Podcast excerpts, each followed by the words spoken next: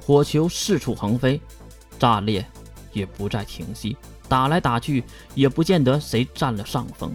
而月也是隐隐约约的听到堤坝之上还有战斗的能力波动。露露那边没有彻底解决，看上去事情又变得焦灼了。小心！一句小心，让月回过神来。一个巨大的火球在月的头顶砸了过来。原来是攻击低塔的火球被低塔抵挡后，竟然改变了轨道。这个火球直奔月和娜娜而来。娜娜也不知道是哪里来的力量，用力的蠕动自己的身体。她不想跑，而是想挡住那个火球。替月挡住，可是砰的一声过后，火球不偏不倚地打在了月的身上。娜娜，月，在低塔的呼喊中，火球带着热浪缓缓散去，眼前只留下了化为虚无的条条细线，随着风力飞舞。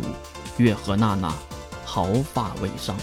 看到这个情况，三个人都不动了，他们没能理解现在的情况。这到底，呃，发发生了什么？被称为大哥的魔法师顺手又丢出一枚火球，不过这次是对着地面躺着的女孩去的，就是那个圣歌一族的女孩。蒂塔见到此状，也是连忙扑过去抵挡火球，而另一个魔法师也是懂了大哥的想法，马上对月再次释放火球。蒂塔无奈的又喊了一声：“不要！”轰隆的一声，火球接触月和娜娜，不过。还是伴随气流瞬间消失了，无论是能力波动还是火球的热量都消失的无影无踪。一旁的娜娜也是带着恐惧的眼神看向一旁的月。我操，大哥，这个是什么情况啊？两位魔法师都没看出问题，而原始能力者迪塔带着恐惧看向了月。你为什么魔法免疫？娜娜，月这个是魔法免疫吧？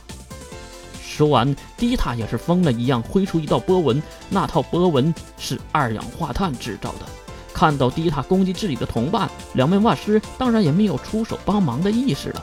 而迪塔也是没有攻击月的要害，而是想切掉月的胳膊。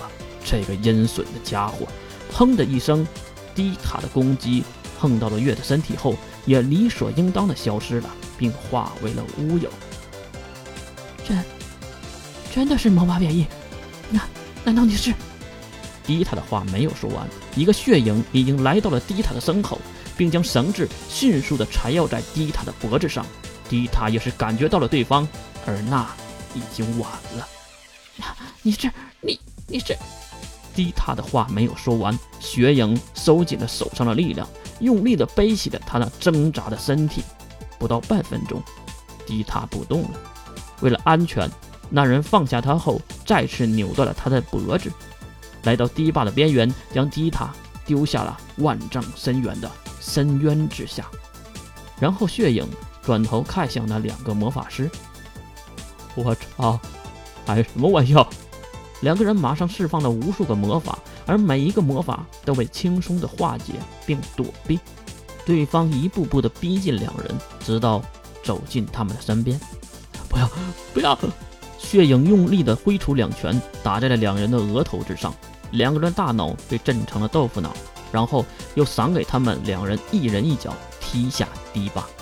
看到三人都被解决，血影在地面捡起了也不知道是谁的匕首，走到了月和娜娜的身边。割开绳子，帮两个人松绑，丢掉匕首。血影连忙跪拜：“恭喜小主来到接应地点，人已经到了，在等您。”啊，知道了，退下吧。月摆摆手，带着血影的人原地消失，然后也是转头看向娜娜。娜娜，娜娜还在震惊中，没有反应过来。月只能一把抱住了她。虽然是在占便宜，不过也给她一点小刺激，让她恢复了正常。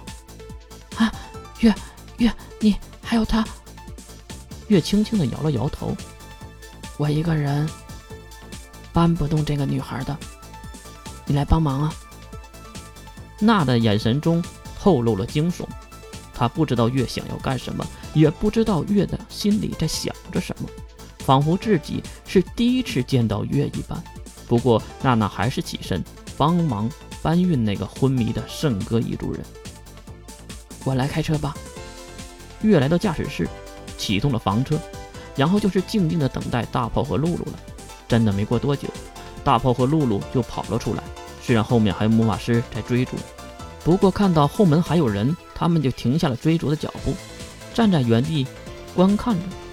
越野是看到两个人上车，就用力的踩向了油门，离开了这个堤坝路口，一路奔驰。大炮也是发现了问题，哎，伊塔呢？为什么只有这个妹子？啊？大炮看向娜娜，而娜娜一脸呆滞，想问那个圣歌一族的妹子，可惜她还没有醒过来。喂，月，地塔呢？听到这话，月用力的一脚刹车，停下了车，然后缓缓的走了出来，看向大炮。月眼中环绕着泪水，一下子就扑在了大炮的身上。地塔，为了保护我们，和魔法师同归于尽了。抱歉，我没有任何的作用，还拖累了地塔的后腿。大炮连忙抱住月。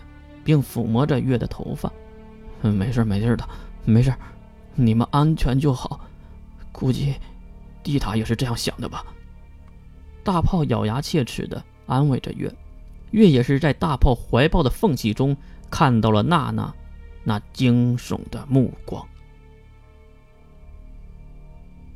好人，女子为好，撇捺为人。我现在不就是一个好人吗？